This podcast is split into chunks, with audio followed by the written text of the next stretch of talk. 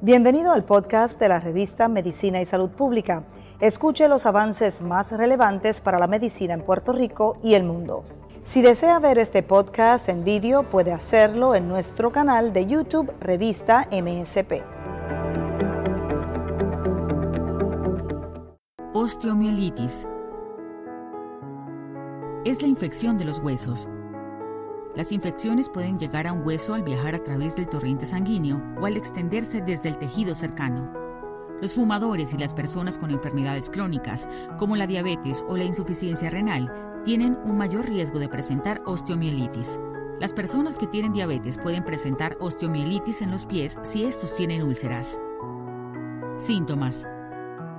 Fiebre, inflamación, calor y enrojecimiento en la zona de la infección dolor en la zona de la infección, fatiga. La mayoría de los casos de osteomielitis son producto de estafilococos, tipos de gérmenes que se encuentran comúnmente en la piel o en la nariz de las personas sanas. Los gérmenes pueden entrar en un hueso de varias maneras. El torrente sanguíneo.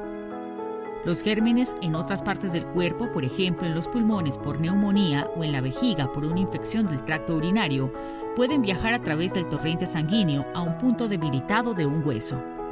Lesiones. Las heridas punzantes graves pueden llevar gérmenes a lo profundo del cuerpo. Si la lesión se infecta, los gérmenes se pueden diseminar a un hueso cercano. Los gérmenes también pueden entrar al cuerpo si se fracturó un hueso tan gravemente que parte de éste sobresale a través de la piel. Cirugía la contaminación directa con gérmenes puede ocurrir durante las cirugías para reemplazar articulaciones o corregir fracturas.